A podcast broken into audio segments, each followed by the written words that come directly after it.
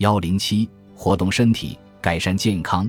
久坐不动不仅会引起肥胖，也会导致一系列健康问题，虽严重但能很好的预防。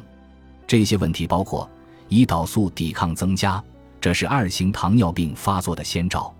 在美国、印度、中国、墨西哥、巴西和许多其他国家，很多人都有这个问题。据美国疾病预防与控制中心估计，超过十三的美国人有潜在的胰岛素抵抗问题。心脏病和其他心血管疾病的发生率更高。美国护士健康研究发现，每周运动三个小时或更长时间的女性，患心脏病和脑卒中的风险均降低了百分之五十。经常运动的男性，脑卒中及心脏病风险分别降低了二十三和十三。免疫缺陷问题和难以控制的空气传播类疾病，如感冒和流感。抑郁和其他精神健康问题的风险更大，缺少定期运动，矿物质的含量不足，强度不够，可能会有骨骼健康问题，肌肉健康面临同样问题。这些问题在久坐不动的人群中更加明显，认知能力下降，阿尔茨海默病等发病风险增加，全面的生理衰老，从细胞、血管到各器官的退化，物理学定律。尤其是惯性定律，让我们感觉似乎身体天生就是不运动的。不对，我们应当关注运动，帮助身体实现其真正的使命，积极吸收营养，预防疾病，发挥最佳功能。我如果发现日程排得太满，而且又要优先保证睡眠，实在没有时间锻炼，就会尝试一种新方法，那就是我不再把身体活动看成负担，相反。我会把工作贯穿于身体活动之中，我会有意少用方便的设施，在日常生活中增加活动的机会。我早上上班时，并不会将车子停在离电梯最近的地方，而是停得越来越远，最终我要穿过整个车库。我还会将车子停在上层，然后沿着七段楼梯走下去。走到地下停车场时，我并不会坐电梯，而是再走几段楼梯去办公室。只有在遇到同事时，我会坐电梯，或者劝他们和我一起走楼梯。我已经坚持很长时间了，现在我反而感觉坐电梯奇怪且不自然。有段时间，我开始用健身追踪器跟踪日常活动，惊喜地发现，仅仅是开车改成步行上班这一项，我就走了上万步，自己甚至并未察觉。我还想到，我平均每天爬五十段楼梯，这也有很多步数。坦白地说。我可不愿意在灯光通亮的健身房站在楼梯机上锻炼，这些数据让我深受鼓舞，决定做的更多。所以我将每次停车都看成是走路的机会，只要时间允许，总是将车停得越远越好。在我们孩子的足球比赛场地，艾里森和我并没有坐在原地看球两个小时，而是顺着草坪场地绕圈走路。其他家长随后也加入了我们的行列。在孩子们酣畅比赛的场地上，这俨然成了一道成人的风景线。收获是什么？我不需要牺牲一个小时的睡眠时间，不需要翘班，也不需要放弃陪伴家人的时间。我收获的益处远超想象。我感到内心更加平和，更有活力。我还注意到，尽管我坐在办公桌前的时间少了很多，但我的工作质量更高，所用时间更少。我的睡眠和饮食也变得更好，因为我的昼夜节律得到了强化。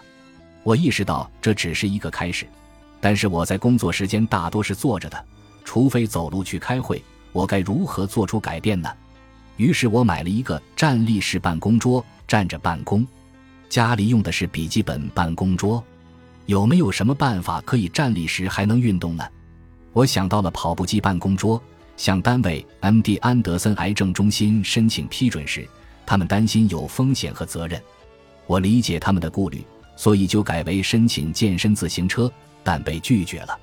所以我不再向单位申请，转而自行购买。我找到一辆一百五十美元的半卧式自行车，放在新的站立式办公桌下很合适。调整设置妥当，便可一边工作一边踩踏板。现在。我平均每天在自制的办公桌自行车上踩踏板一两个小时。踩踏时，我掌握分寸，刚好感到有些阻力便可，不至于累得出汗。我的目标是更有活力，而不是让自己累趴。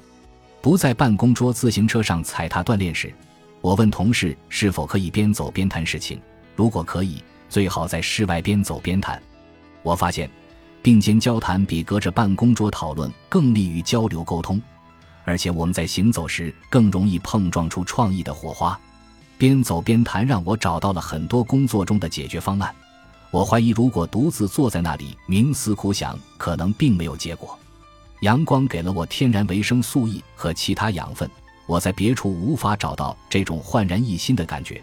所以我知道，在工作日中穿插一些户外时间，能让我工作效果更好，同时也让我与同事的关系更融洽。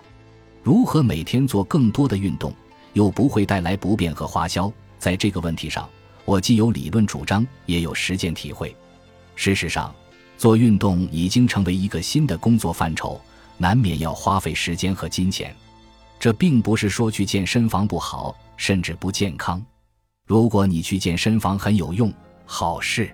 需要注意的是，不在健身房的时候，也要从椅子上站起来，多做运动，尽量少做。一项发表于二零一六年《运动与锻炼中的医学与科学》的研究表明，即便是常做运动的人。让他们在沙发或办公室的椅子上少坐几分钟，替之以做做运动，也会降低死亡率。研究数据来自三千名受试者，年龄介于五十岁至七十九岁之间。该研究的主要作者艾兹拉菲什曼是美国宾夕法尼亚大学人口研究中心成员。他说：“即使类似洗碗、拖地这样的小事情，应该也会降低死亡率。”在跟踪研究的八年时间里。最不爱运动的人的死亡风险是最积极运动的人的五倍。确诊癌症后，运动仍然非常重要，甚至比之前更重要。加拿大研究人员跟踪了八百多位前列腺癌生存者，长达十七年的时间，监测他们的日常锻炼。积极运动的人，死亡率下降百分之四十。癌症患者不需要成为一名精英运动员，即可收获锻炼的益处。这项加拿大研究发现，前列腺癌患者即使每天仅散步三十分钟，也会从中获益。另一项发表在《美国医学会杂志》上的研究发现，锻炼程度适中的乳腺癌生存者复发风险降低了百分之五十，甚至比锻炼过度的人效果还要好。研究人员发现，坚持定期运动的乳腺癌和前列腺癌生存者，其身体不利于肿瘤发展。有氧运动会提高化疗疗效。本集播放完毕，感谢您的收听，喜欢请订阅加关注，主页有更多精彩内容。